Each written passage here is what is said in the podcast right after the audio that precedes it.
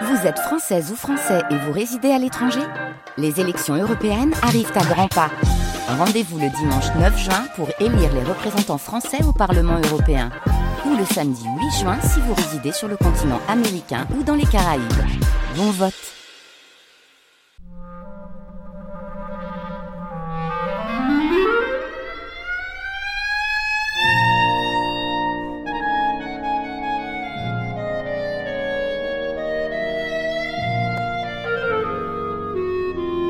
Les nuits de France Culture.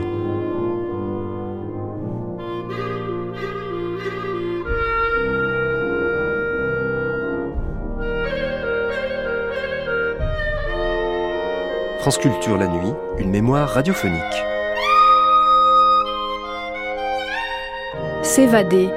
Cette pensée hante les jours et les nuits du prisonnier.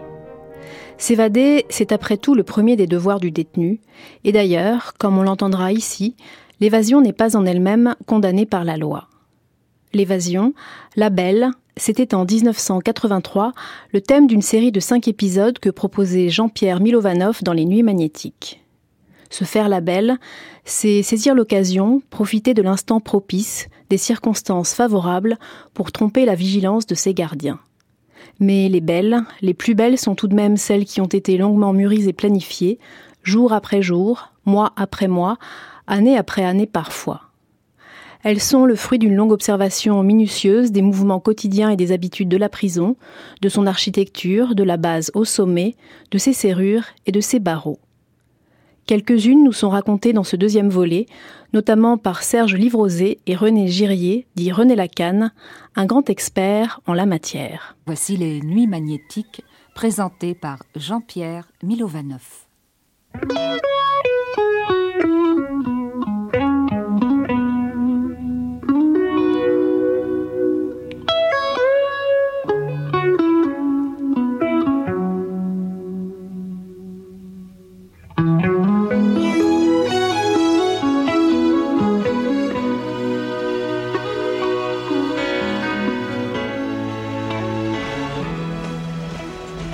Bonsoir.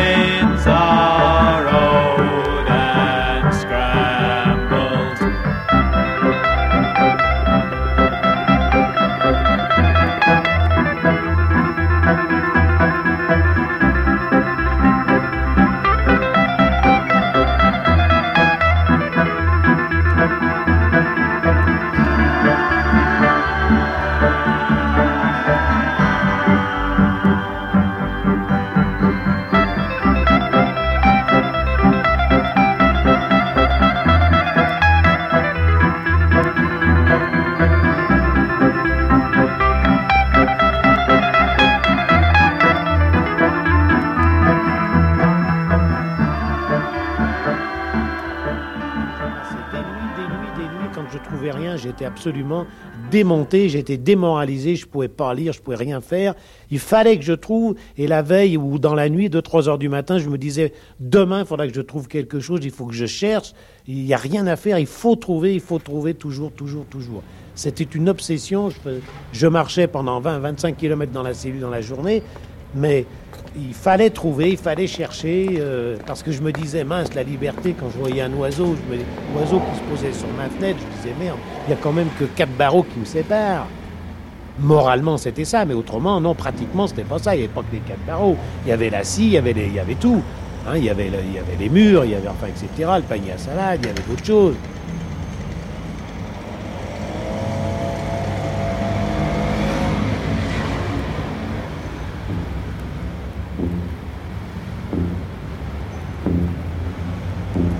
La Belle, Mehdi El Jean-Pierre Milovanov, Les coups des franges.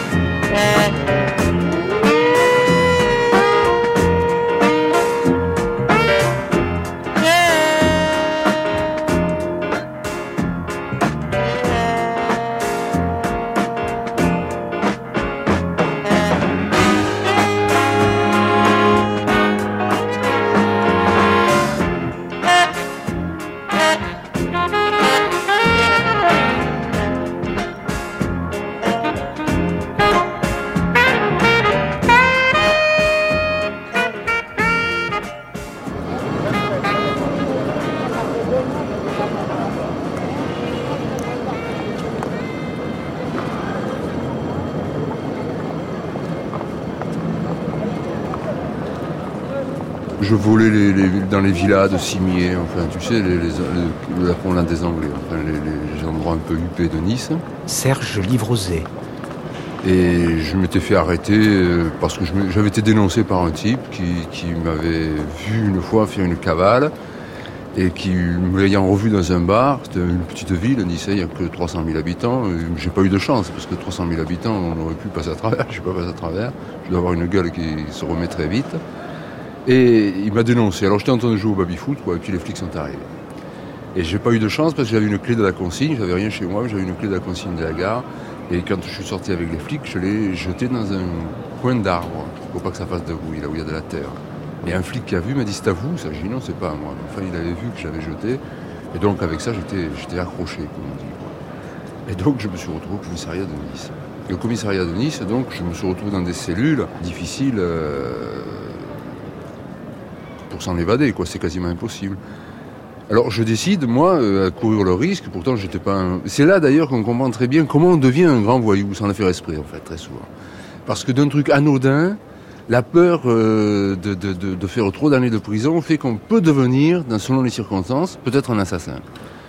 Et été prêt à assommer un des flics en lui demandant euh, d'aller pisser un coup, par exemple, et j'étais prêt à l'assommer pour, pour partir de cette cellule. J'ai tenté le coup deux ou trois fois et j'avais dit aux deux ou trois types qui étaient là, je vais partir, vous fermez vos gueules, parce qu'il faut toujours se méfier de ces types qui se mettent à crier. Bon, enfin, alors je leur dis, vous fermez vos gueules, euh, je vais m'arracher d'ici. Ils me disaient, c'est pas possible, c'est pas possible. Enfin, une heure ou deux passe, j'avais tenté le coup, mais chaque fois j'avais pas eu de chance, il y avait deux ou trois gardiens, enfin peut-être que j'avais eu de la, j'ai eu de la chance en fin de compte.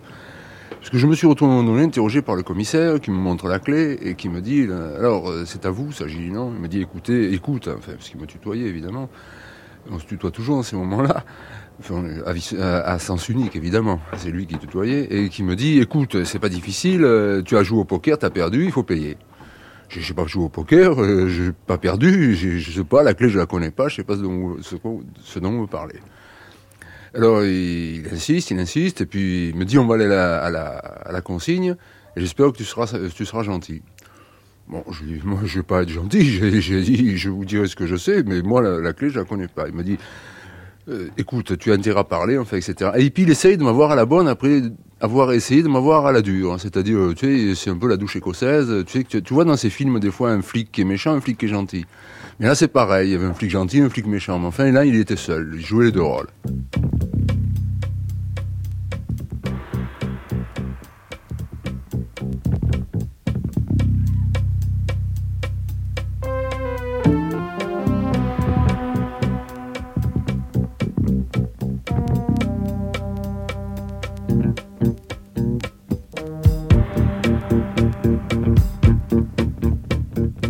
Et au lieu de me redescendre dans ces cellules, il me redescend dans ce qu'on appelait l'ancien violon. Et l'ancien violon, c'est un truc où on mettait encore les prostituées, on mettait les femmes, et euh, on les met donc, euh, on les mettait d'un côté, il y avait un flic au milieu, et les cellules des hommes étaient de l'autre côté. Donc si tu veux, l'ancien violon était euh, partagé, il n'était plus utilisé, et il était partagé en deux. D'un côté, on mettait les femmes prostituées, il y avait un gardien qui était au milieu, la sortie était juste en face du gardien, et de l'autre côté, du côté droit du gardien, il y avait les, hommes. Alors normalement les hommes, mais il se trouve que je suis seul dans, ce- dans, ce- dans cette euh, cellule. C'est une grande en fait. C'était le, violon, si tu veux, c'était une pièce qui faisait mettons 50-60 mètres carrés selon les commissariats, où on était à 10, 15, 20 des fois, tu vois, où tu dors à même le sol quand tu passes une nuit. Et moi, j'étais seul. Alors le flic arrive et pour m'avoir à la bonne, parce que j'ai, bon, maintenant j'ai pris la mesure de tout ça, je me suis cultivé un peu. Et à l'époque, j'étais pas capable de cerner les causes de cette situation, mais maintenant, a posteriori, j'ai pu, je, enfin, je crois, cerner les causes psychologiques qui ont déterminé la possibilité de mon évasion. Ce qui s'est passé, c'est que le flic voulait, voulant m'avoir à la bonne, il joue le cinéma devant le, mannequin, ce qu'on appelle un mannequin, c'est-à-dire un type habillé, le gardien, quoi, hein, gardien de la paix. Et il dit au gardien de la paix, bon, vous lui donnez une bière, vous lui donnez un sandwich, il veut m'avoir à la bonne, le flic. Et ça va bien se passer, il va être gentil, ça va bien se passer. Bon, moi, quand je vois ça, je joue le jeu avec le gardien de la paix, me disant, il vaut mieux qu'il croit que je suis un minable, que je suis rien du tout, que je suis là pour rien, plutôt que de, faire la forte tête et de de pas jouer le jeu du commissaire. Sachant pas encore où ça, encore où ça allait me mener, évidemment.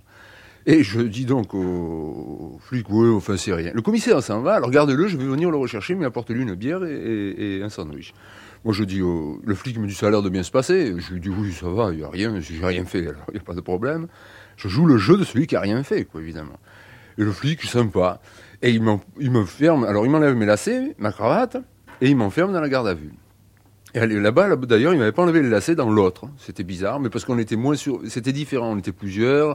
Peut-être qu'ils avaient moins peur du suicide. Enfin, je sais pas. Là, il m'enlève les lacets. Je me retrouve donc sans lacets, sans cravate et sans ceinture. Et il m'enferme. Mais alors, au lieu de m'enfermer, comme il est confiant, j'ai déduit que c'était comme ça. Il pousse la porte à l'espagnolette simplement, mais il n'y a pas de gâche, hein, quand même. Il n'y a pas de, de poignée plutôt. Les poignées ont été retirées tout de même. Comme j'ai aucun instrument, je ne dois pas pouvoir ouvrir normalement. Normalement, s'il avait bien fait son boulot, il aurait dû en plus fermer à clé. C'est-à-dire pousser la porte. Lui, il avait une, euh, une poignée qui, est dans la, dans la serrure et il pouvait ouvrir avec ça. Mais en plus, normalement, de sa poignée, il avait une clé, il devait fermer en plus. Bon, il ferme pas à clé, pensant qu'il allait me ramener bientôt le sandwich, pensant n'importe quoi, quoi. Enfin, je sais pas ce qu'il pense dans sa tête, enfin, ça se passe comme ça. Mais comme c'est mon métier de voler, et d'ouvrir les portes, de trouver des astuces pour ouvrir des portes qui sont fermées à, à double tour, et celles-là n'étant pas fermées, c'est tout en fer et il y a des cornières. Et je m'aperçois qu'en glissant mon doigt le long de la cornière, j'ai de, grandes mains, j'ai de longs doigts, j'arrive à attraper la gâche. Cette gâche qui en fait c'est une gâche à ressort, puisque c'est simplement celle qui est poussée d'une poignée normale. Si ça avait été la serrure, je ne pouvais pas la repousser avec le doigt. Mais comme c'est pas la serrure que cette gâche-là, je la repousse avec le doigt. Et je m'aperçois donc qu'en la repoussant, j'ouvre la porte.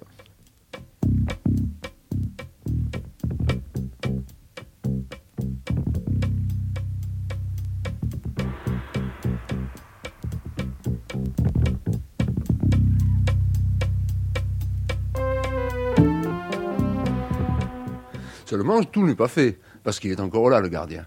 Et lui, pas moyen de l'assommer, en l'occurrence, puisque de toute façon, il est devant moi, il va me voir arriver. Moi, j'aurais pu assommer quelqu'un par derrière.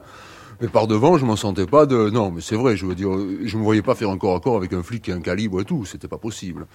Assommer un type, euh, bon, euh, ça va, quand on met de l'effet de surprise. Mais une bagarre, je savais pas comment ça allait pouvoir tourner. C'était pas possible d'être sûr de vaincre. Et puis il appelé au secours, j'en avais 15 sur le dos, j'ai quand même le commissariat central de Nice. Et j'ai encore un coup de bol extraordinaire. Les femmes qui sont là, elles sont une dizaine dans leur coin, qui sont donc à mon opposé à moi, et l'attirent en l'appelant. Mais je suis pas de connivence avec les femmes. Les femmes l'appellent comme ça pour un cachet d'aspirine, je sais pas. Et donc, il les appelle, elle l'appelle plutôt, et lui, il va. Et moi, j'avais entrouvert la porte. Il pouvait pas voir, évidemment. Mais je le vois passer comme je, la, la porte entrouverte. Juste un peu, pour pas qu'il voit, évidemment. Et, il va vers les, vers les femmes. Et donc, il, s'avance. Et j'arrive donc euh, à le, voir s'avancer vers les femmes. Et je pousse la porte pour sortir un peu plus. Mais à ce moment-là, il revient. Manque de chance. Je retire vite la porte, sans faire de bruit. Il voit rien. Je dis, ça y est, je vous loupé le coup. Et cinq minutes se passent peut-être. Il ne m'a toujours pas apporté ma bière et mon sandwich. Et euh, les femmes le rappellent de nouveau. Et alors, il s'approche des femmes, doucement. Enfin, doucement, normalement, quoi. Et moi, je, suis là, j'attends, je guette. Mais comme j'avais hésité la première fois, j'avais l'expérience. C'est-à-dire, je savais que l'aller-retour allait être rapide. Donc, il fallait que je profite. J'avais 7-8 mètres à faire qui me séparaient de ma porte de cellule jusqu'à la porte de sortie où je me retrouvais dans la cour du commissariat ces 7-8 mètres, il fallait que je les fasse sur la pointe des pieds, très vite, et avant qu'il retourne, parce que sinon, il avait crié, il était capable de me tirer dessus, des bavures aux policiers, on en a vu d'autres. Alors, j'attends. Quand je, dès que les femmes l'appellent, j'ai pas hésité. Au lieu d'attendre qu'il soit aux femmes euh, en me disant il va discuter peut-être une minute avec, j'ai pas attendu. Dès l'instant où elles l'ont appelé, j'étais aux aguets, je suis sorti de la, j'ai ouvert la porte complètement, je suis sorti et en, catimini, je suis sorti dans la cour. J'ai réussi à rejoindre la cour en repoussant la porte, tout ça en repoussant ma porte, parce que sachant bien que lorsqu'il me, il, sans la repousser avec la gâche, quand même, ça aurait fait du bruit, euh, je prenais pas ces précautions-là quand même, mais je faisais attention que la porte soit pas ouverte en plein, qu'il la voie pas. Et quand il a dû revenir, il n'a pas vu voir la porte. Il n'a pas dû voir la porte parce que j'ai eu le temps de traverser toute la cour du commissariat, tranquille. Alors là, il faut faire l'effort de marcher doucement, enfin normalement, pas doucement, ni trop vite, ni trop doucement, mais normalement, c'est-à-dire avoir donné l'impression d'être un type qui se promène là. Ce que je ne savais pas, c'était l'heure. Quand je suis sorti, j'ai suivi le long couloir qui traversait le, commissariat. Il y avait des flics qui traversaient. Là, moi, je dis bonsoir. Je faisais le type qui sortait de là normalement, qui était peut-être un flic d'ailleurs. Je n'avais pas de cravate, c'est tout. Ils voyaient pas que j'avais pas de lacet. Et quand je suis sorti, il y avait deux flics à la porte. On était encore à l'époque de l'OS. C'était, c'était encore chaud à Nice. C'était des endroits où ça se, ça, ça, bagarrait dur. Il y avait des bombes, des trucs comme ça. Il y avait deux flics avec la mitraillette au milieu qui encadré la porte, une porte qui faisait un, mètre de large à peine.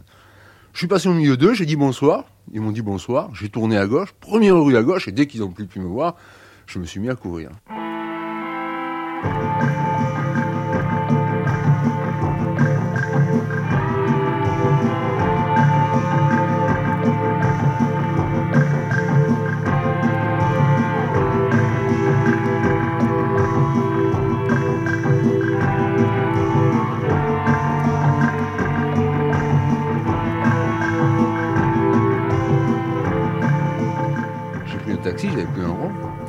Et euh, j'ai un ami qui habitait euh, juste au-dessus de l'avenue de la Victoire. Enfin, pas au-dessus, dans l'avenue de la Victoire, et qui habitait au deuxième étage dans l'avenue de la Victoire. Et j'ai pu voir, alors, toute la nuit, euh, un spectacle assez extraordinaire. Les flics fous que je sois parti de là, qui sillonnaient Nice et, qui, ont, qui ont arrêté toutes les prostituées ce soir-là qu'ils ont pu voir, de France et de Navarre. Et je suis resté comme ça, donc, toute la nuit. Le lendemain, je me suis grimé un peu et je suis parti pour Marseille.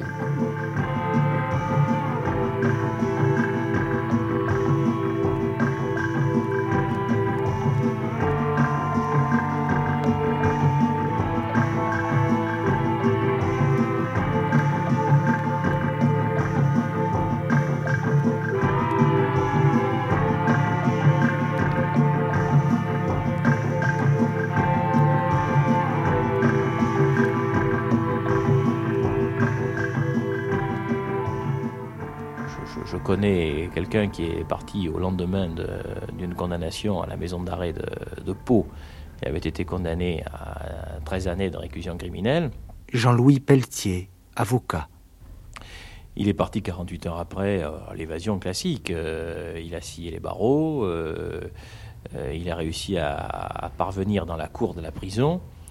là, il a bénéficié d'un concours de circonstances assez extraordinaire. C'est qu'alors qu'on le cherchait, lui était resté à l'intérieur du couloir de ronde. Il avait trouvé une guérite pour se dissimuler.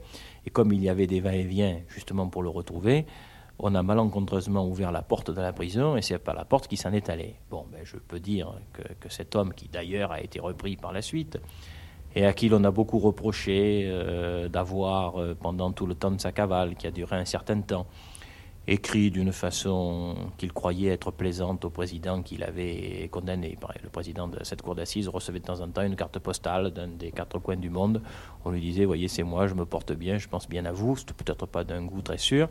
Il a d'ailleurs ensuite toujours indiqué que ce n'était pas lui qui avait écrit ces cartes, mais cet homme qui a été retrouvé, comme je vous dis, pratiquement, ils sont tous retrouvés arrêtés, n'a bénéficié d'aucune euh, complicité. Euh, il s'est retrouvé sur le pavé de Pau, en tenue pénitentiaire, sans argent, euh, sans moyens particuliers, et il a réussi à s'en sortir, et à s'en sortir pratiquement tout seul.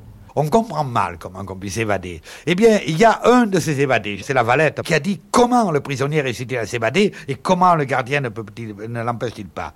Lucien Gaillard. Eh bien, c'est parce que le gardien pense de temps en temps que le prisonnier peut être évadé, mais il n'y pense que de temps en temps. Il a une femme, des enfants, des ennuis, des soucis. Le prisonnier, lui, pense tout le temps à son évasion. Il observe tout. Parce que s'évader, euh, c'est un angle, c'est une observation. J'étais prisonnier en Allemagne, je connais le problème personnellement. C'est observer tous les faits, se dire je passerai par là, je peux le faire, vous voyez. Il y, a, il y a des tas de combines. Par exemple, dans une ronde, eh bien, il suffit de voir et de compter le temps avec patience que dans une ronde, la ronde va du point A au point B toutes les 12 minutes. Que quand elle a passé, elle ne repassera pas avant euh, un temps, tellement de temps. C'est ça il y en a maintenant d'amusantes, puisque nous y sommes. Ça, c'est l'évasion d'un chouan. C'est une évasion à Paris, qui est amusante. Euh, ce chouan, qui est d'ailleurs obscur, il a fait qu'à partir de la campagne de Pichegru, qui aussi s'est évadé. Alors, celui-là, il était emprisonné également dans une prison parisienne, disons le mot. Et alors, euh, pour s'évader, il fallait creuser un trou. Mais le trou, oui, il pouvait le mettre. Par terre, c'était des dalles, c'était trop dur. Le mur. Alors, le mur, il a une idée. Il demande au gardien une feuille de papier et sur cette feuille de papier, il commence par faire d'autres dessins, puis sur une grande feuille, il dessine une guillotine. C'est le premier empire. Et il paraît que tous les jours, il disait au gardien, vous voyez, je passe, ah, il disait, moi, je finirai par passer par là. Et le gardien, qui était un brave homme, il disait, mais non, monsieur, vous savez, maintenant, ça s'est atténué, on est sous l'Empire. Il disait, non, vous savez, un beau jour, je passerai par là. Et derrière, il faisait le trou dans le mur. Et un beau jour, paraît-il, il a passé par là. René Girier. Comment devient-on passe-muraille? On devient euh, passe-muraille par force. Dit René Lacanne. Par force, ce qui veut dire, c'est que quand euh, j'étais gamin, euh, j'avais rencontré à Trévoux, dans une de mes premières prisons, j'avais 15 ans, je crois, 15 ans, oui, à peu près un vieux truand qui pillait tous les trains internationaux m'avait dit euh, à toute cuirasse il y a un défaut. Et à toi de chercher. Et puis on trouve toujours mais enfin il faut y mettre toutes ses tripes. Et puis souvent il laissait sa peau il laissait ses os. Alors voilà comment je suis venu euh, un petit peu comme ça parce que moi j'aime beaucoup la liberté. Et puis euh, il fallait absolument que je trouve le truc. Partout où je suis passé, je savais que mes peines étaient toujours lourdes, qui m'attendaient. Puis je voulais pas rester, c'est tout. C'est, je pense que l'art du prisonnier ou l'art du policier, c'est de nous arrêter. L'art du prisonnier, eh bien, c'est de se cavaler, c'est de s'évader, quoi. C'est normal. Sans ça, ils mettraient pas de mur, ils mettraient pas de prison, payeraient pas des surveillants, etc. Voilà. Voilà comment on, est, on devient comme ça, en aimant, en aimant la liberté par-dessus tout. Par-dessus tout et, tous.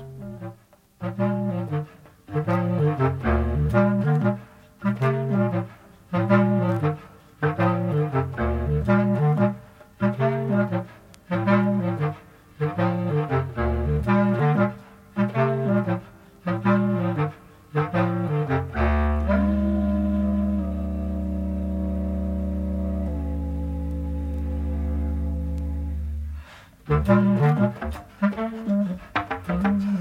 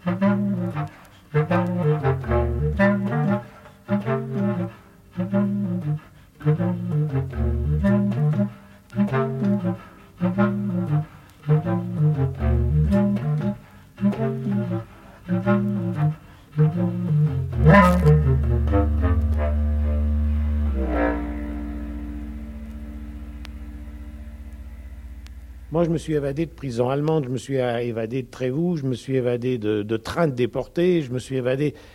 Il n'y a pas une évasion pareille. Mis à part la santé, l'histoire du fourgon cellulaire, mais même à la santé, euh, j'avais prévu d'autres évasions que celle-ci. Mais j'ai choisi celle-ci parce que je pensais que qu'elle était plus elle était plus rationnelle, elle ne mettait pas la vie en danger de personne, si ce n'est que la mienne. Mais enfin, ça, libre ou mourir, hein, c'est un peu ma devise, c'est pas que la mienne d'ailleurs, je pense. Et à partir de, ce moment où un homme est prêt à donner sa vie dans n'importe quoi, hein, on arrive à passer un jour ou l'autre. Mais je vous dis, euh, pour, donner un point précis, euh, c'est difficile parce que pas une évasion est la même, parce que pas, quand je suis parti de Pont-l'Évêque, c'était autre chose. Euh, quand je suis parti de Fresnes, l'hôpital de Fresnes, l'hôpital, la, prison de, Fresnes, c'était encore autre chose. Ça veut dire qu'il y avait des CRS, il y avait des...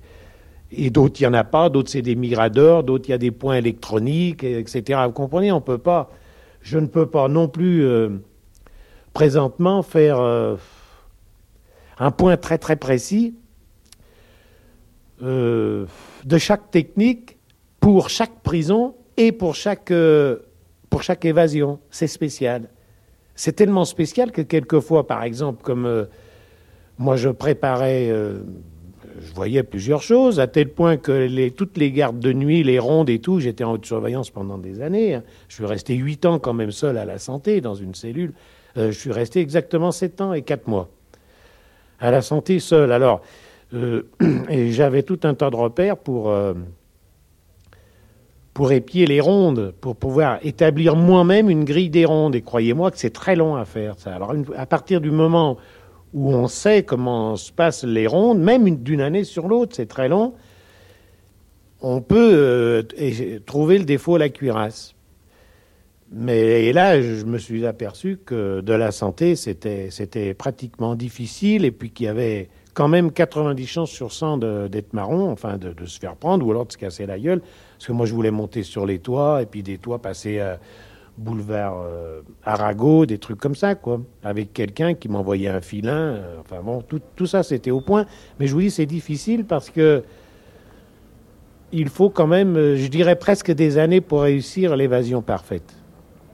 Mais alors maintenant, avec les méthodes de maintenant, ils font tourner beaucoup les gens. Hein. Bon, les détenus tournent beaucoup. Ils restent 18 mois, 2 ans dans une centrale ou dans une grande prison, puis après ils le changent. C'est donc très difficile à, maintenant à s'évader. Ça, c'est vrai. D'abord, il y en a peu. Hein. Les paniers à salade, maintenant, ils sont blindés. Hein. Ça, c'est sûr. On pourrait plus passer par en dessous. Vous me direz, on peut peut-être passer par au-dessus. Je sais pas. J'ai pas étudié le coup. Hein.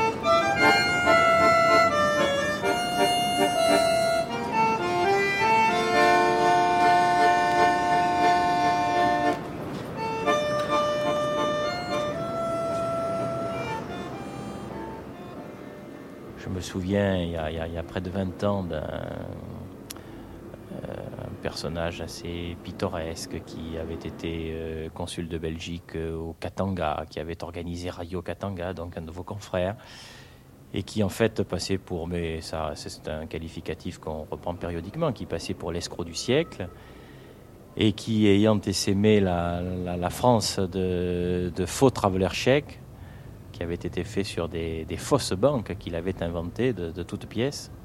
Après avoir été pris à Toulon, ayant à effectuer un périple judiciaire qui le menait aux quatre coins de France, a été un jour acheminé de, Toulon à euh, une ville de Bretagne, je ne me souviens plus exactement laquelle. Et alors comme euh, en définitive le comportement de cet homme était devenu très banal au fur et à mesure que la détention avait progressé, on lui a adjoint deux, gardiens d'escorte qui étaient deux braves gendarmes de la région méditerranéenne. Et pendant tout le, parcours aller, c'est-à-dire de Toulon, mettons euh, Lorient ou Vannes, je ne me souviens plus, euh, il n'a eu de cesse de mettre en confiance ses braves gendarmes. Il voyageait à trois, lui avait les menottes. Alors dans un premier temps, euh, lorsqu'il avait soif, il se faisait payer à boire les canettes de bière dans le train. Et puis, comme il n'avait pas d'argent sur lui, il faisait d'abord tirer des espèces de bons, paraît-il, sur le compte de ses avocats de l'époque. Euh, les gendarmes considéraient que ce procédé tout à fait normal. Quand on est arrivé, en Bretagne et qu'il a comparu devant le tribunal, c'était une comparution de principe puisqu'il avait déjà atteint le plafond qui était de 5 ans. Donc la peine qu'on lui décernait était une peine qui venait se confondre avec les autres. Et ça se passait dans un climat de confiance presque totale. Euh, c'était très détendu. Et sur le chemin du retour, euh, le climat était encore tellement plus détendu que devant s'arrêter à la gare de Lyon, en transit. Il a réussi à se faire euh, d'abord enlever les menottes parce qu'on avait quelques heures à passer sur le quai de la gare de Lyon. Puis il a dit à ses gendarmes que ce n'était pas normal qu'ils restent comme ça sur le quai alors qu'il y avait des restaurants à côté. Ils sont allés donc au restaurant. Les gendarmes, mis en confiance, ont accepté de, pratiquement tout ce qui leur était demandé. Lorsqu'on est arrivé dans le restaurant, euh, non seulement il n'y avait plus de menottes, mais je crois même qu'il n'y avait plus d'uniforme. Les gendarmes avaient enlevé leur cravate, enfin tout ce qui pouvait laisser paraître euh, leur signe distinctif. Et à la fin du repas, dans l'euphorie, euh, mon client a dit Mais maintenant, moi je suis détenu depuis un certain nombre de mois, il y a des nécessités d'ordre physique, etc. Mais enfin, moi, si je profite de la situation avec une fille que je, que je vais trouver, pas, pas de raison que vous en profitiez pas aussi. Et tout ce beau monde s'est retrouvé, je crois, dans des chambres respectives. Et bien sûr, mon client a eu, euh, a eu comme premier souci de s'en aller. Et il est parti, alors là, vraiment à la barbe de tout le monde, ce qui a fait un scandale terrible.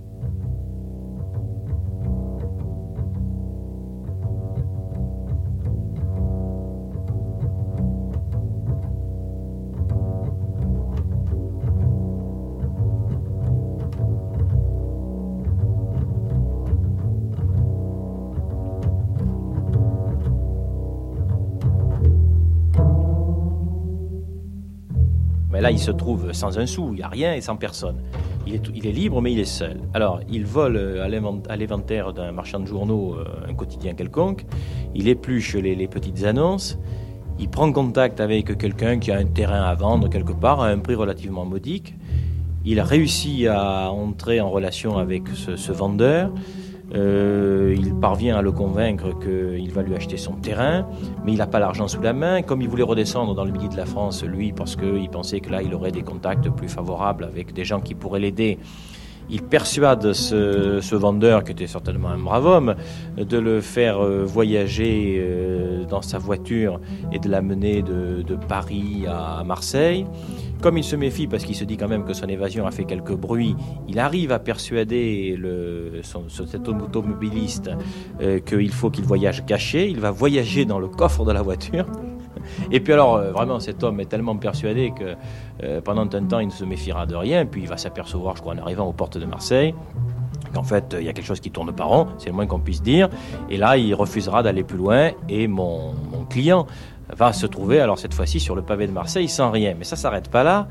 Il prend contact avec. Euh, alors, il avait connu, il avait noué des amitiés. Euh, il prend contact avec euh, des gens qui avaient un certain nom dans le milieu marseillais de l'époque. Il réussit à se faire héberger par ces gens-là, qui n'en voulaient pas, mais qu'il arrive à convaincre. Euh, il prend pied chez eux, ça se passe dans la, banlieue marseillaise.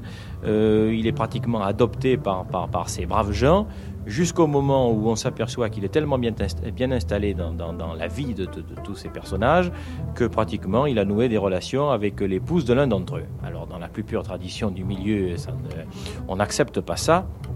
Et on le prend, on va probablement le, donc c'est ces gens qu'il avait hébergés, qu'il avait recueillis et dont il avait trahi la confiance. Alors vous pensez que dans ce milieu, c'est quand même quelque chose qu'on ne fait pas. Euh, ces gens vont certainement le, corriger très sévèrement. Mais alors là, il y a un impératif euh, sur le moment, c'est qu'à l'époque, euh, l'Olympique de Marseille mène une carrière très fastueuse en Coupe de France. Il y a un match de Coupe de France auquel ces gens-là doivent assister impérativement. Euh, il ligote euh, mon, malheureux client, on le met euh, dans une baignoire en attendant que le match soit terminé, qu'il revienne s'occuper de lui. Mais lui arrive à se défaire de ses liens. à ce moment-là, comme il est séquestré, il se met à la fenêtre du grand immeuble où il est immobilisé depuis quelques heures. Il appelle au secours. Ce sont les pompiers marseillais qui viendront le libérer. Il leur fera croire dans un premier temps euh, qu'il est un touriste étranger qui a été séquestré par des voyous qui lui en voulaient, etc. En grande pompe et en le traitant comme une victime, on va l'amener à l'hôtel de l'évêché à Marseille, où il faudra que ce soit les gens qui l'avaient séquestré, qui sont revenus du match de football, qui se sont aperçus qu'il y avait un attroupement en bas de leur immeuble et qui se sont rendus compte qu'une fois de plus ils ont été bernés, il faudra que ce soit ces gens-là qui téléphonent euh, à l'hôtel de police à Marseille en disant attention, le fameux touriste belge que vous êtes en train de recueillir et de cajoler n'est rien d'autre que le fameux malfaiteur qui vous échappe depuis des semaines et des semaines et l'affaire se termine là. Voilà.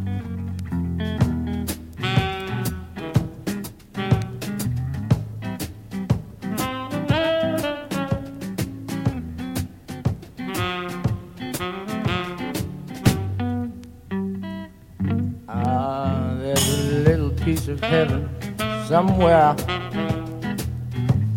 for me and you. Some pictures on the sideboard, sky and sea of blue. I see us in deck chairs. You so fine, talking to yourself and I'm talking all the time. Connections get lost, dear. That's what they say. And I'm a specialist at that. And I do it in my own special way. I dream of an eternal sunrise, of grass growing over my toes. I think of all those smiling faces and I think of the moon as it glows. But now the moon's getting darker by the hour, and the minutes they seem so long. And I'm so nostalgic that I put it in this little song. It smells of fish and chips and ice cream and things you do when you're on your holiday dreams and dreams and schemes, idling the hours away. But when you hear me screaming tonight, everything's gonna be alright. It's just all those little pictures, all those little frames, and all those names that I can't get right. There are a million rooms in my head and every one of them is for you. I'll keep filling them up with dust and dark, but I love you.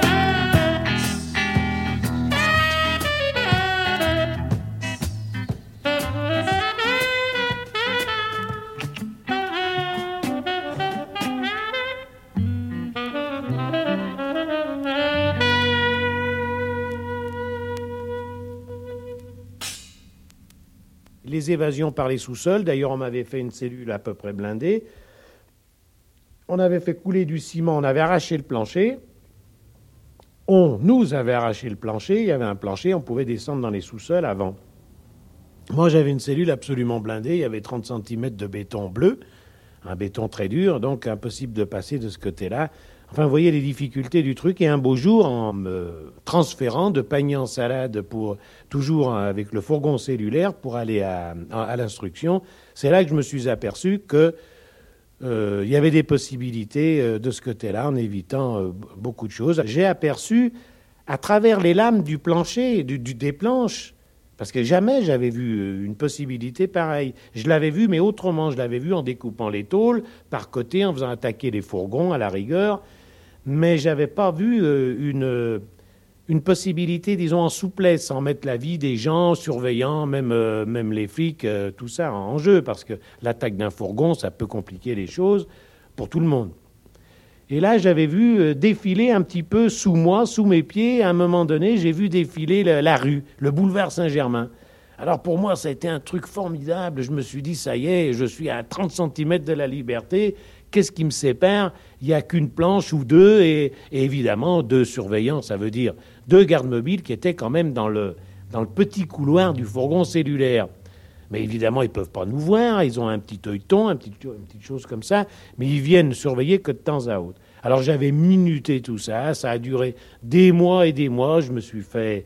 J'ai provoqué des, des petites balades, disons, disons juste d'instruction, par exemple, j'ai des révélations, etc., pour, pour, euh, pour, me balader le plus souvent possible, ça veut dire pour, pour bien euh, palper la cuirasse du truc, en l'occurrence le panier à salade. Et puis, ce qui devait arriver est arrivé. Euh, bien sûr, des, au moins, j'ai mis près de deux ans hein, quand même pour la mettre au point. Parce que les paniers, les paniers à salade n'étaient pas tous faits pareil. Euh, je les avais fait expionner aussi par des amis à moi à l'extérieur. Quand ils, étaient garés le long du, du, quai des Orfèvres ou des choses comme ça, quand ils étaient en attente de détenus, j'avais des amis qui se transformaient en balayeurs, en trucs comme ça, et puis qui venaient un petit peu, soi-disant, ramasser un papier et puis voir un peu ce qui se passait en dessous pour voir un peu comment. Je voulais une description beaucoup plus précise pour tout minuter euh, au poil, quoi, bien.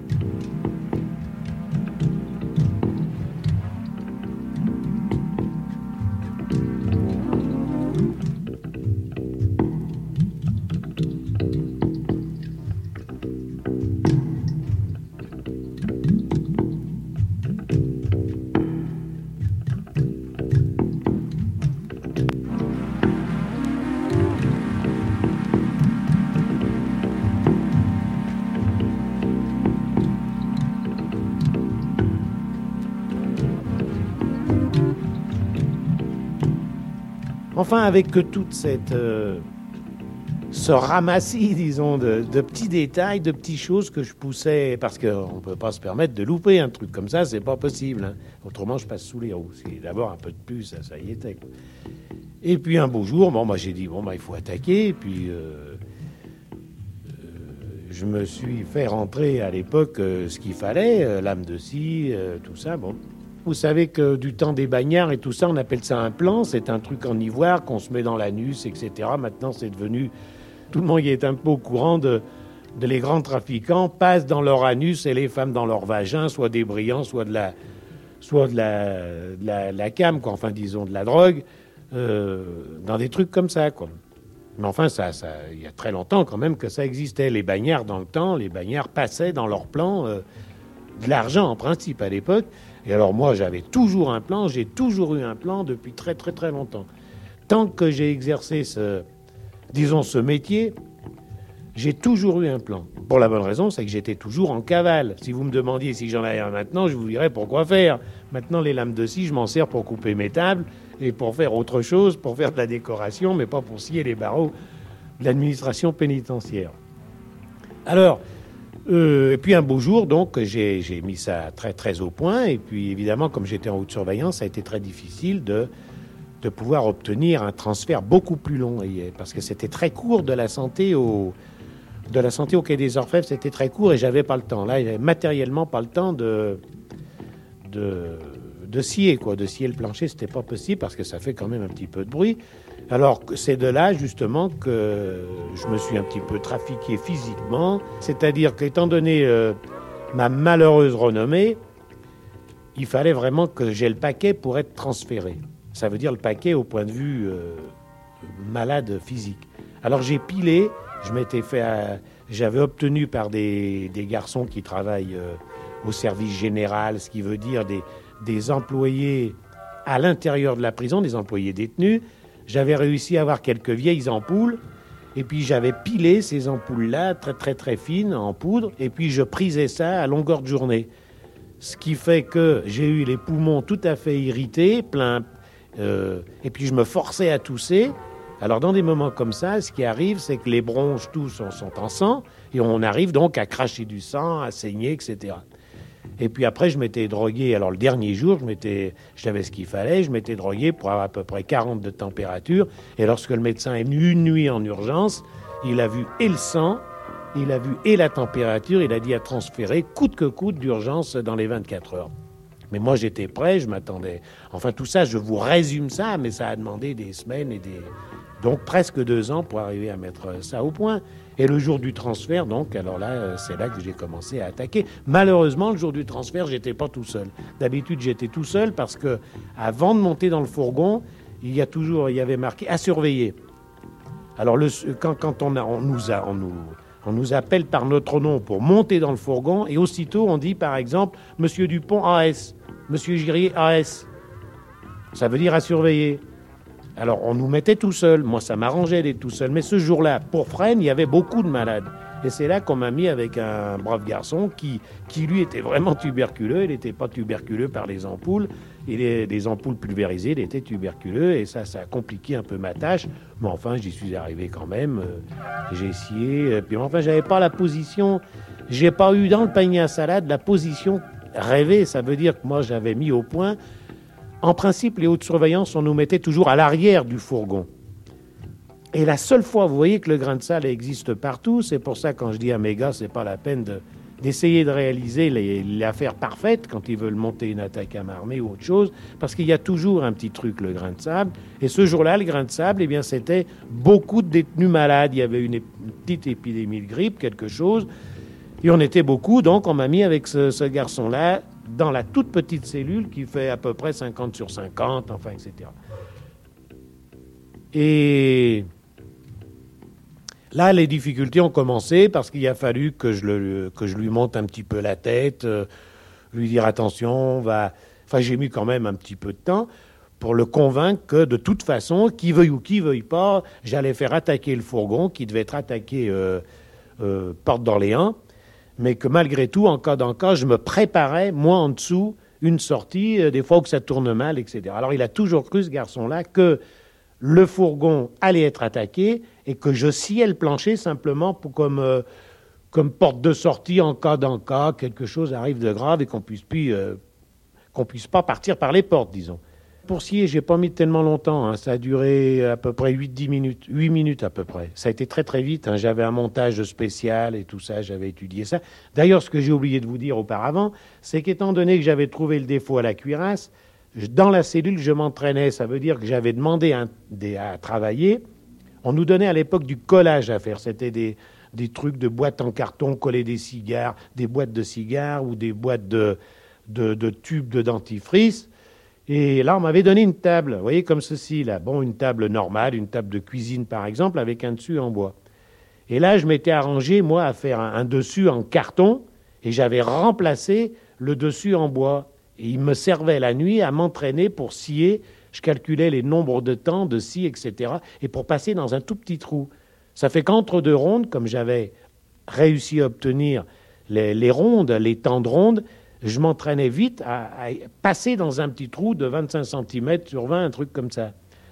Oui, ça c'était au préalable, ça c'était la préparation du truc pour passer dans ce fameux trou en question. Et alors ensuite, eh ensuite il y a eu la catastrophe parce que moi j'avais prévu un temps d'arrêt, j'avais fait minuter ça des amis à la porte d'Orléans. Il y avait quand même, même à l'époque, beaucoup de circulation et toujours le, le, panier à salade où les fourgons qui allaient à Fresnes étaient arrêtés plus ou moins un feu rouge, comme il y en avait deux ou trois. Et là, figurez-vous que on est tombé, enfin, on est tombé euh, malheureusement sur un, agent de la circulation quand il a vu les, le fourgon qui venait, euh, les fourgons, parce qu'il y avait deux fourgons. Il a vu les fourgons arriver, il a tout de suite bloqué tout le monde et avec force coup de sifflet, tout, ils nous ont fait passer en priorité. Ce qui veut dire qu'il n'y a pas eu de temps d'arrêt pour moi m'éjecter à la porte d'Orléans.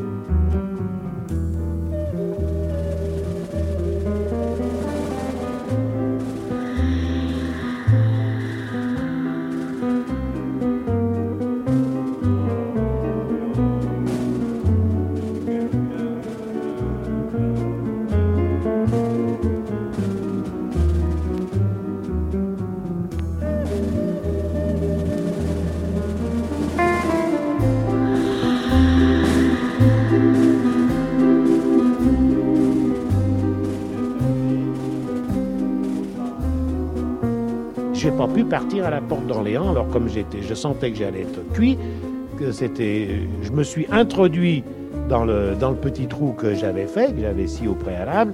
Et puis au prochain arrêt, mais l'arrêt c'était lequel? Maintenant, vous savez ce que je vous ai dit tout à l'heure, ma position était mauvaise. On m'avait pas mis à l'arrière du fourgon, on m'avait mis à l'avant. Et ce qui veut dire à l'avant du fourgon, j'étais à, à 1m50 des deux grosses roues jumelées euh, qui sont à l'arrière. Alors évidemment, là, c'était très très dangereux parce que passant le trou devant ces roues jumelées, si le camion démarre aussitôt, il me passe dessus. Enfin, une fois de plus, il va mourir. Puis voilà. Alors là, j'ai eu de la chance, euh, parce qu'il faut quand même de la chance en toute chose dans la vie. J'ai eu de la chance. Au premier arrêt, bah, j'ai plongé. Euh, je me suis fait éjecter. Ce garçon qui a été très gentil au-dessus, parce que j'étais quand même un petit peu coincé, parce qu'il m'avait gêné. Il me gênait hein, dans un petit truc euh, en tôle comme ça. Il a réussi à m'éjecter de force. Et aussitôt, je me suis mis euh, à l'horizontale, j'ai fait un tonneau et je me suis dégagé tout de suite. Et aussitôt après, le, fourgon fourgon partait. Lui-même, d'ailleurs, est passé sous les roues, à moitié sous les roues. Il a été pas mal euh, abîmé, d'ailleurs. Ils l'ont repris, mais pas, pas, pas tout de suite.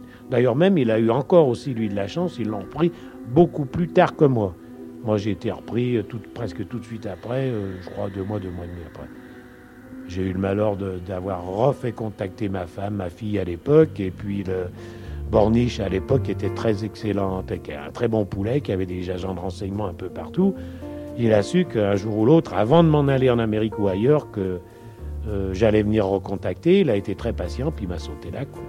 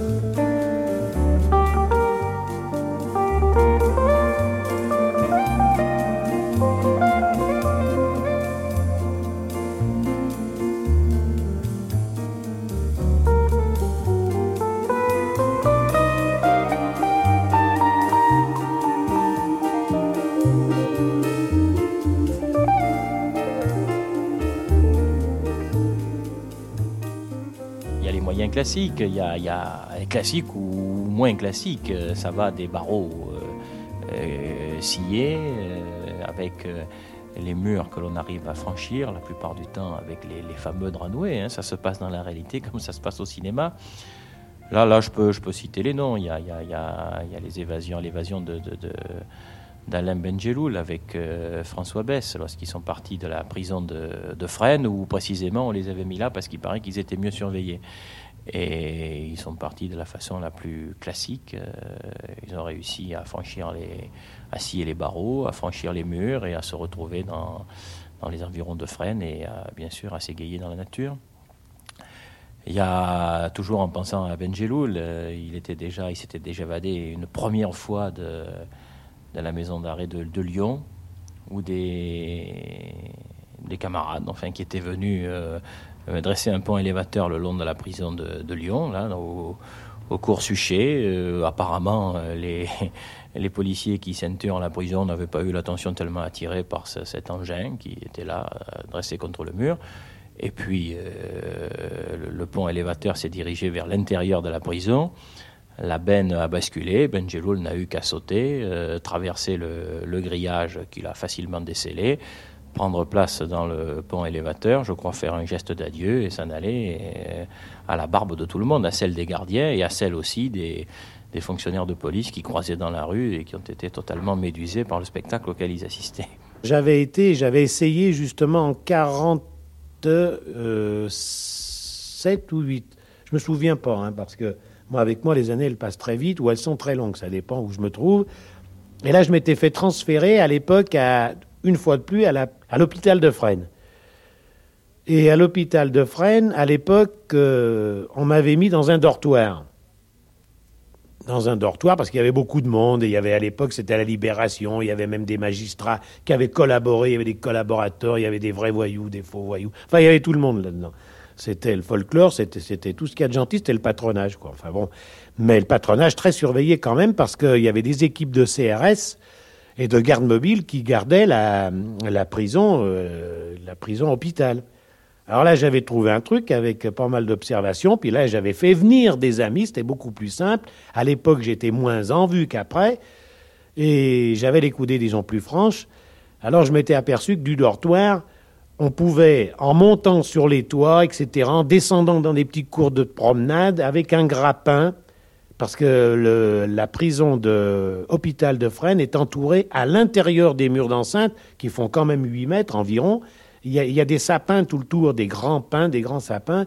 Et je m'étais aperçu à la promenade, dans des petites cours, en commun, mais en commun par six ou huit, je m'étais aperçu que il n'y avait pas tellement de distance. Ça veut dire qu'il devait y avoir à peu près 5-6 mètres entre le mur et les sapins en question.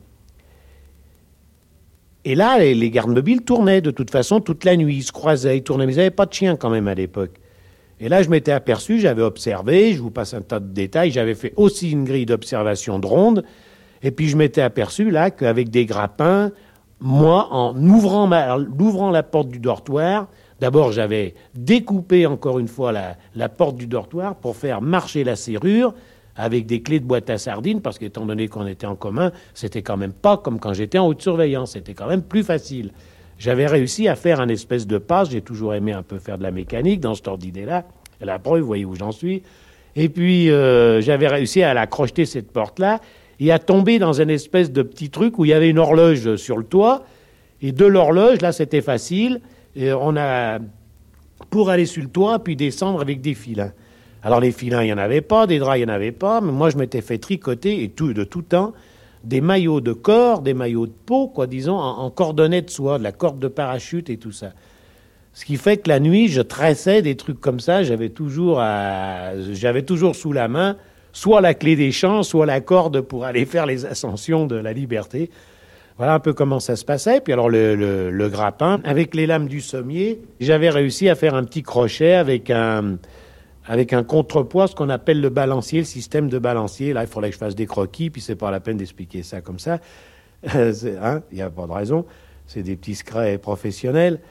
Et puis alors ce jour-là, donc, eh bien, on a réussi, après aussi de longues semaines d'attente, on est sorti à 5 ou 6, on est descendu la nuit. Vous voyez un peu la nuit, euh, c'est terrible. La nuit, c'était au mois de novembre. J'attendais toujours le mois de novembre, le brouillard, les gardes mobiles, ils ont froid, des fois ils boivent un coup plus que l'autre. Ça permet des fois de, de faire sauter une ronde, ce qui nous arrange.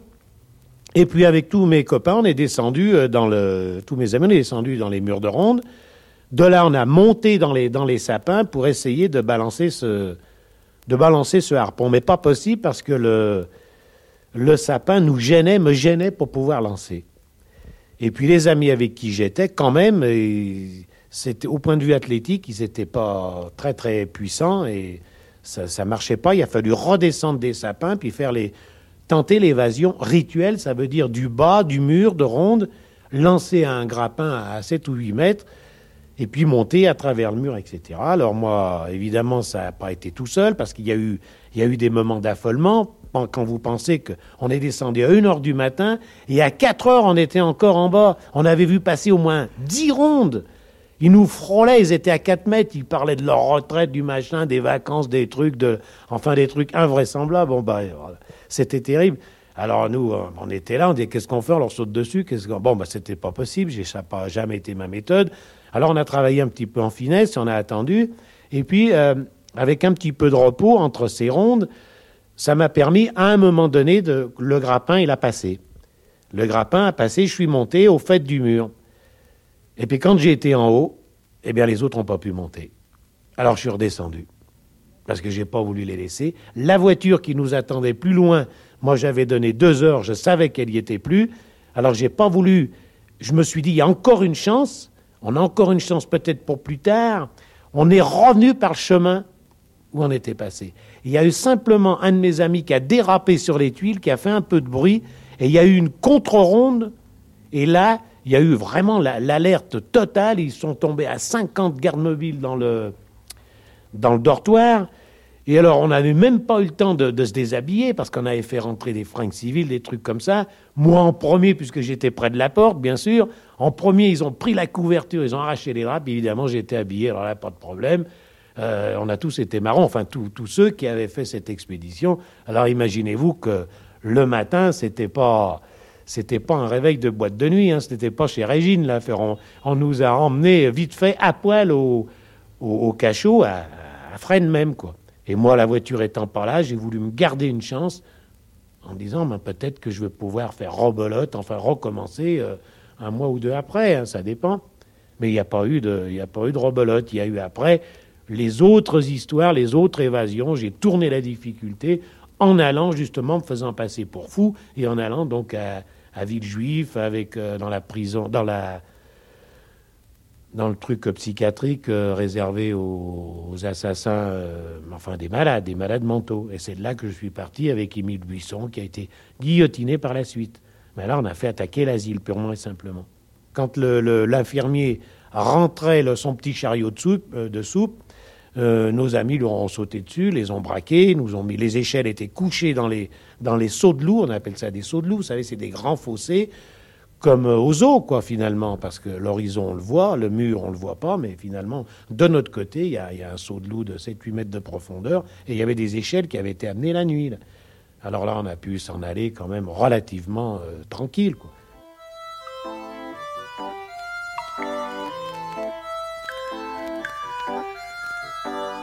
Sa vie sans visage, en changeant de masque avec l'âge on vit sa vie, sa vie.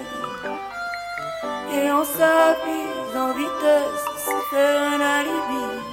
Le temps d'une vie, le temps d'une envie, le temps d'une vie, le temps d'une envie.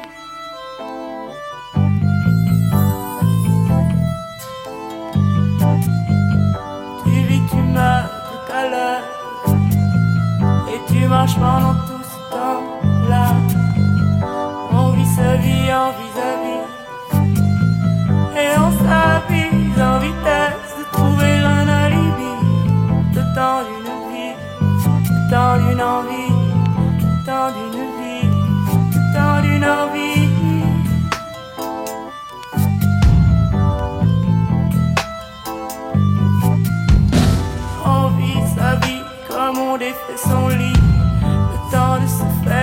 faire un safari.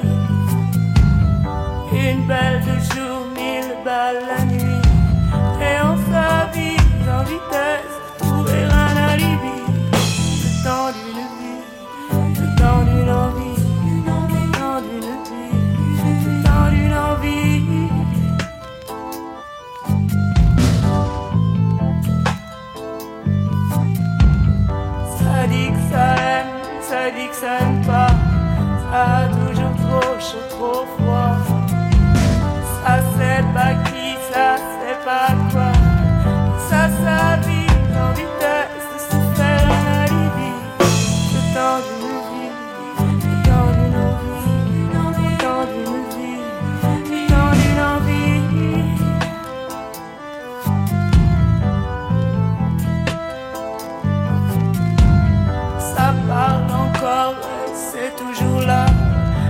accroché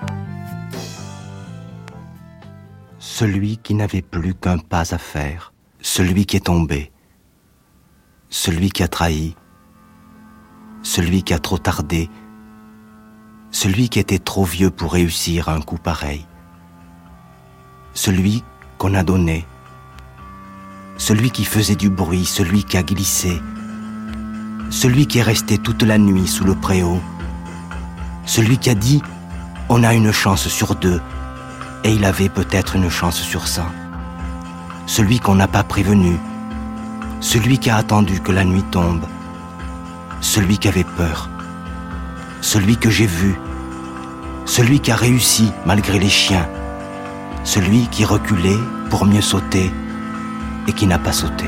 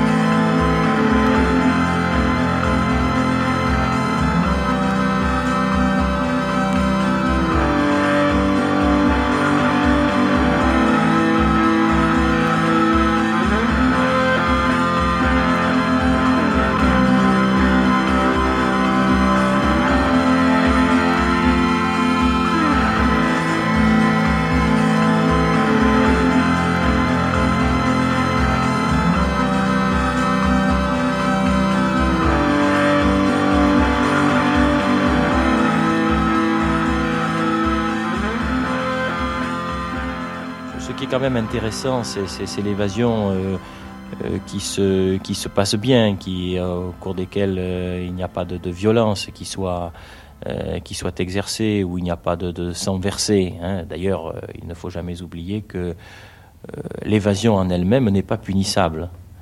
Les gens qui s'évadent, au terme du code pénal, ne peuvent être punis que s'ils euh, se rendent coupables de bris de prison, c'est-à-dire euh, cassent quelque chose, s'ils effritent les murs, euh, ou bien s'ils se rendent coupables de violence. Mais l'évasion en elle-même, quelqu'un qui sauterait simplement par-dessus le mur, est quelqu'un qui ne peut pas être poursuivi. On considère presque que l'évasion est une espèce de droit que l'on reconnaît aux détenus. Alors, l'évasion sur laquelle on peut un instant euh, s'arrêter et que l'on doit considérer avec sympathies, et je, je le pense avec quelque indulgence, c'est l'évasion qui permet simplement aux détenus de s'en aller, de quitter la prison, et au cours de laquelle euh, il n'y a rien de désagréable qui, se fasse. Alors là, on est obligé de penser à, à cette évasion spectaculaire de Fleury-Mérogis. où euh, les moyens modernes ont été utilisés, puisque c'est un hélicoptère qu'on est venu chercher euh, celui qui a réussi à quitter cette prison. C'était un de mes clients, mais c'est un de mes clients, mais l'affaire est toujours à l'instruction. Elle euh, sera jugée si l'on trouve une qualification pénale qui s'adapte parfaitement à la situation, compte tenu de, quand même de ce que je vous ai dit tout à l'heure, à savoir que pour que les gens soient poursuivis, pour qu'ils soient punis, il faut soit qu'ils aient usé de violence, soit qu'ils aient cassé quelque chose. Alors là, il est certain que l'hélicoptère n'était pas venu seul et que pour qu'il y vienne, on avait dû contraindre le pilote euh, non seulement à décoller, mais à voler. Donc je pense que l'inculpation est toute trouvée, mais enfin, il n'y a pas encore un épilogue judiciaire euh, à cette affaire.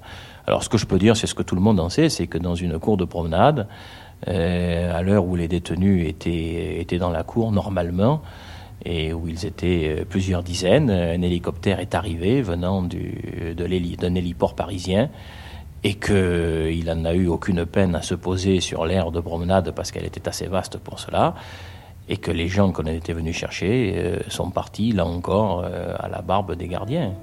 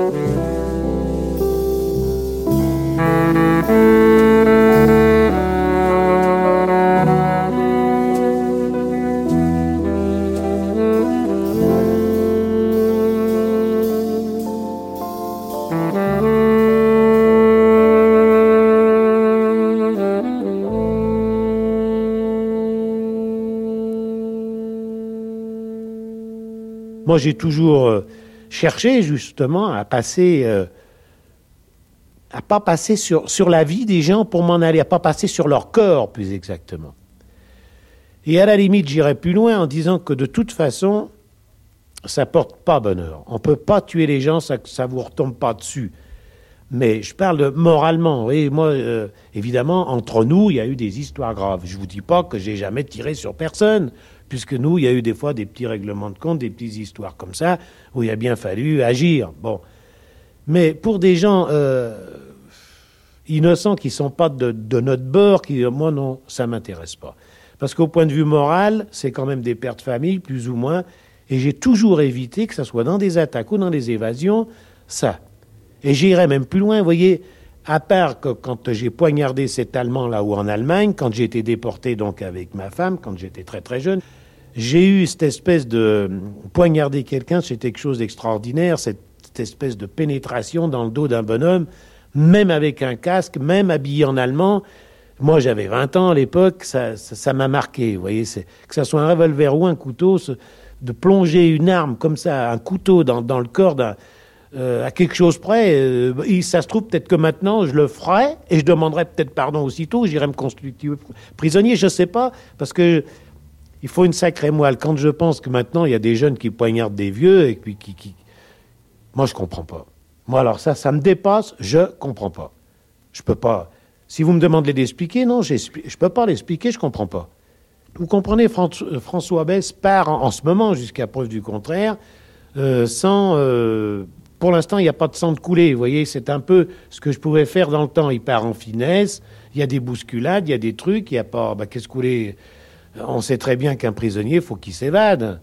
Pendant la guerre, un prisonnier était décoré parce qu'il s'évadait. Maintenant, s'il loupe son coup, on le tue. Bon, ben d'accord, il peut se faire tuer. Maintenant, lui, comme il part, il part en souplesse. Il a l'air de bien méditer ses, ses histoires. Je veux pas lui tresser, comment dirais-je, une couronne pour ses évasions et tout, mais ce qu'il fait, pour l'instant, il le fait bien, du moins qu'il n'y a personne demeure. crois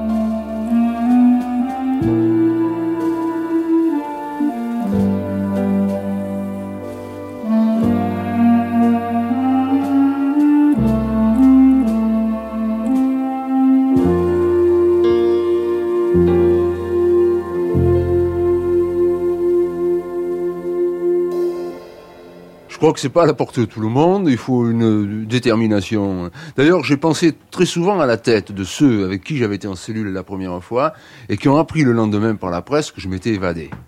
Ça a dû, leur faire une drôle d'impression. Ils ont dû se dire quel caïd ce mec-là, alors que c'est loin d'être le cas. Si je te dis encore une fois, tu as vu, je l'ai pas magnifié mon évasion. C'est un concours de circonstances assez favorable. Mais eux ont dû penser que j'étais un entêté, un type qui savait ce qu'il voulait et qui avait été jusqu'au bout. Ils ont dû penser que j'avais pris des risques considérables. Alors que si on réfléchit bien, c'est astucieux, mais c'est pas quelque chose de c'est pas l'évasion de Mérine, hein, il faut pas exagérer. Hein.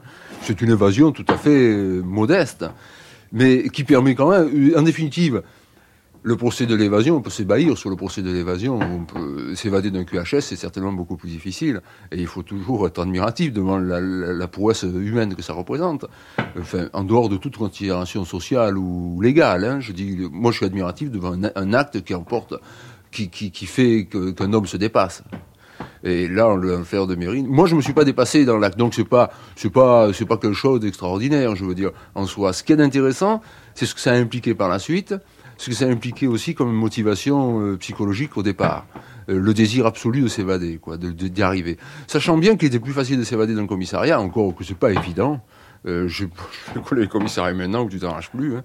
Mais j'ai par exemple, lorsque j'ai été arrêté par la suite en 68, euh, pensé lorsque j'ai été incarcéré, enfin incarcéré, gardé à vue pendant 48 heures au Quai des Orfèvres, à m'en échapper du Quai des Orfèvres. C'est pas de la tarte parce que ça demande, il faut passer des nuits, des nuits, des nuits à observer les gens, à observer euh, l'environnement, à tout observer, à s'observer aussi soi-même parce qu'il faut avoir une ligne de conduite très, très stricte. Disons, il faut mener une vie d'ascète.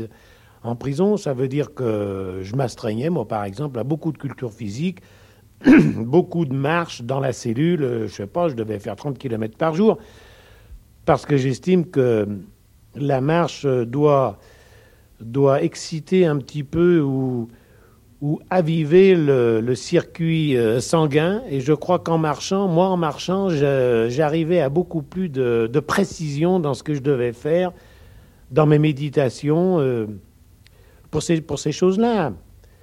Parce que je vous dis, c'est très difficile. Et la nuit, euh, la nuit, évidemment, souvent tout est. Ben, la nuit, quand je dis la nuit, moi, j'ai jamais été dans la nuit. En haute surveillance, on est allumé jour et nuit. Ah oui, jour et nuit pour que les rondes, quand les surveillants passent, qu'ils nous voient en position sur le matelas, etc. D'ailleurs, si par malheur l'hiver, à l'époque, on n'était pas chauffé, euh, avec une couverture ou deux, il arrivait qu'on se couvrait ou que je me couvrais. Alors il tapait un peu dans la porte pour voir si j'avais pas mis, ou moi ou d'autres, s'il n'y avait pas un mannequin à notre place, hein, des choses comme ça. Donc la vie, elle est perpétuellement tendue, c'est difficile, il faut prendre beaucoup sur soi. Il fallait donc observer tout le monde, observer les rondes, les surveillants et tout ça. Et puis, euh, partant de cela, il fallait faire un choix dans les, dans les petits défauts de cette fameuse cuirasse en question. Parce que croyez-moi que la santé, c'est bien fait, c'est bien gardé, il y a du personnel, il y a tout ça.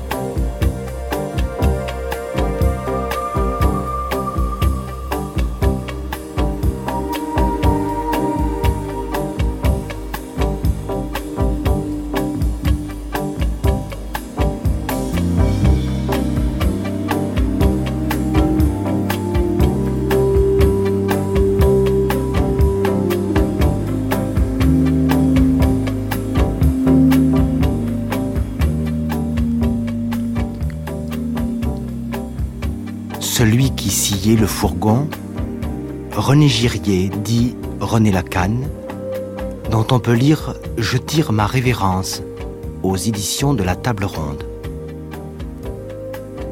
Celui qui avait pour client l'escroc ligoté dans la baignoire, maître Jean-Louis Pelletier qu'on retrouvera demain.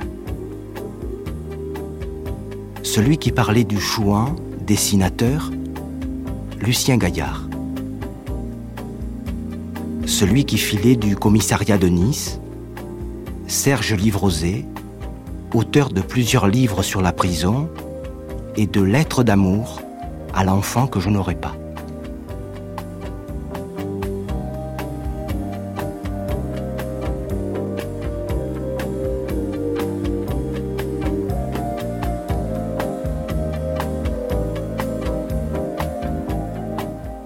Attention, hein, l'idée, je l'avais dehors. hein. Moi, je savais bien que c'était pas gratuit. hein. Je savais bien qu'un jour ou l'autre, de toute façon, euh, je plongerais. Ça veut dire que quand j'ai fait le. Quand j'ai choisi, disons, ce chemin-là, je m'étais dit 15 ans dehors ou 15 ans dedans, mais les 15 ans dehors avec tout ce que la vie nous apporte, enfin peut nous apporter, ne serait-ce que dans ses. euh, dans son exposition, ça veut dire euh, dans les voyages, dans, la, dans les bons restaurants, dans les beaux bijoux, et moi qui avais des enfants pour leur offrir des beaux jouets, etc. Enfin, toutes les, la jouissance de la vie, cette jouissance-là, euh, moi je savais que de la famille d'où je sortais, je ne l'aurais jamais. Que je serais comme euh, mon père à passer la, porte de la même usine pendant 30 ans. Je me suis dit, bon, ben, je vais risquer le tout pour le tout.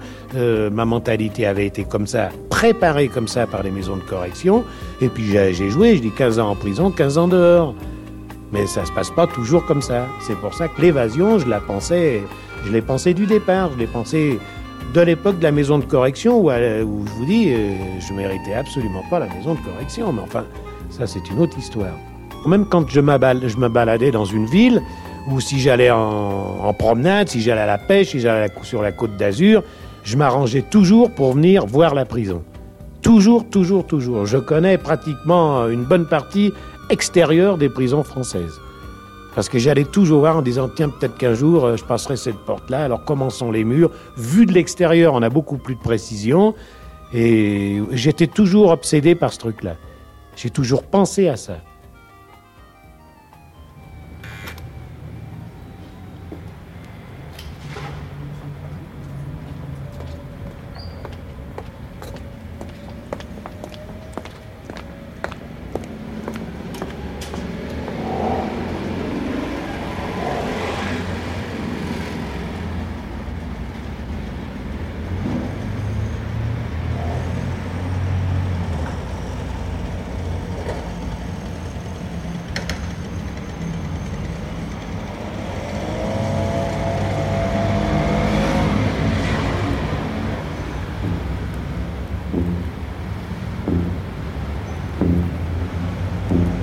La Belle, Mehdi El Jean-Pierre Milovanov, Les coups des franges.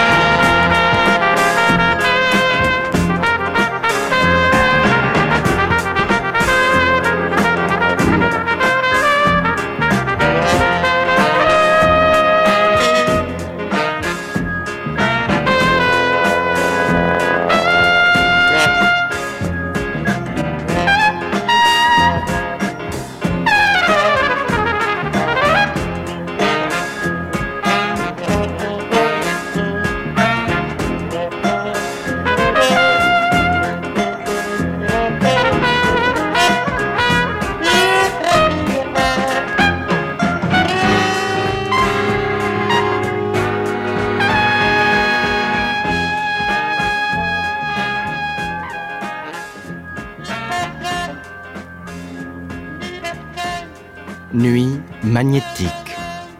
Annie Lebègue, Didier Cornier, Marcel Pagan, Mehdi Eladj, Jean-Pierre Milovanov.